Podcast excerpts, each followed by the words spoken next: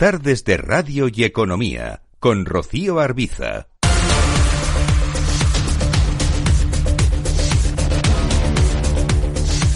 Momento de saludar en Mercado Abierto a Joaquín Robles, analista de XTV. Joaquín, ¿qué tal? Muy buenas tardes. ¿Qué tal, Rocío? Muy buenas tardes. Bueno, cita con la FED. ¿Qué espera de los comentarios de su presidente y qué espera de la decisión de tipos, esos 50 puntos básicos? Pues sí, parece que es lo que ha descontado el mercado durante estas últimas semanas, sobre todo después del dato de inflación del mes de octubre. Eh, además, lo hemos visto reforzado esta semana con el dato de noviembre, segundo mes que cae por debajo de lo esperado y quinto mes de caída la inflación el 80% prácticamente del mercado espera ¿no? esos 50 puntos básicos y de cara al futuro pues será más complicado. ¿no? Quizá ahí siga diciendo que va a depender de los datos económicos, eh, ya que al final la FED también está muy temerosa de que haya cualquier tipo de repunte en la inflación. Así que bueno, 50 puntos básicos y yo creo que más que descontado en el mercado. ¿Y qué reacción espera de, de activos como el dólar? Venimos de una jornada anterior en la que el dato de inflación en Estados Unidos propició un rebote claro del euro. Yo creo que en parte también está descontado, de hecho se ha ido a su próxima zona de resistencia, en el 106, eh, 1065, de hecho, mm, puede que lo rompiera, eh, su próximo objetivo ya sí que lo vemos mucho más lejano, sería el 109, yo creo que ahí va más que depender ¿no? de lo que también haga el Banco Central Europeo, pero quizás eh, con este pivote de la Reserva Federal empecemos a ver eh, un nuevo horizonte para el euro dólar y un nuevo rango de cara a final de año, principios del año que viene, precisamente entre 1,065 de soporte y de resistencia eh, 1,09. Así que recuperando gran parte de, las caídas que hemos visto durante este año. Hoy el IFO, el Instituto de Investigación Económica Alemán de Múnich, ha señalado que la economía germana va a entrar en recesión el año que viene, pero dice que esta será menos severa de lo esperado. La caída prevista es del 0,1% del PIB. No sé cómo lo ve, porque se habla mucho de recesión, pero se habla de recesión leve.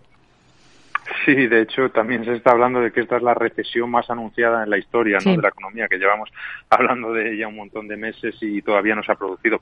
Bueno, yo creo que aquí el IFO lo que viene a decir es eh, bueno que la estabilización de los precios energéticos ha llevado a una mejora de las perspectivas económicas, que había mucho pesimismo entre las empresas alemanas eh, sobre los altos precios de la energía y que bueno que, que esta disminución pues lo que parece es que la recesión va a ser menor de lo esperado pero bueno, igual que el resto de la economía a nivel global, yo creo que va a haber que esperar los próximos meses porque en parte pensamos que no está tan descontado este periodo que estamos viviendo de tipos altos, alta inflación y quizá pueda impactar más de lo previsto. Así que yo creo que vamos a seguir viendo un 2023 de mucha volatilidad y hmm. de perspectivas económicas que van a ir cambiando prácticamente de manera trimestral. Hemos, da, hemos visto datos de inflación precisamente en Reino Unido. En noviembre se sitúa en el 10,7 frente al 11,1 de octubre, aunque seguimos hablando de los niveles más elevados en 40 años. Con esta realidad, ¿qué esperan del Banco de Inglaterra mañana?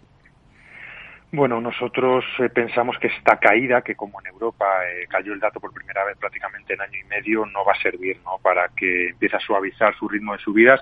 Esperamos eh, lo que viene siendo prácticamente el décimo subida consecutiva a los tipos de interés, quizá esta vez de 50 puntos básicos y seguimos pensando que el año que viene va a seguir obligado ¿no? a subir los tipos de interés. Al final tiene la tasa de inflación disparada por encima de su objetivo cinco veces y, y, bueno, y también muy pendientes ¿no? de el temor a nuevos repuntes en la inflación por todo el tema de las huelgas de transporte eh, que están tratando de presionar al gobierno para que suavice esas restricciones salariales. Así que muchos frentes abiertos en Reino Unido. Miramos al crudo también. La Agencia Internacional de la Energía ha advertido de que no descarta un aumento del precio del crudo el año que viene debido a esa tirantez del mercado global y no lo descarta a pesar de, de la actual fase de, de caída causada por el debilitamiento de la economía mundial. No sé cómo lo ve. Lo cierto es que en el último mes, si echamos cuentas, la cotización del petróleo ha caído en torno al 15 dólares, pese al descenso de producción de la OPEP.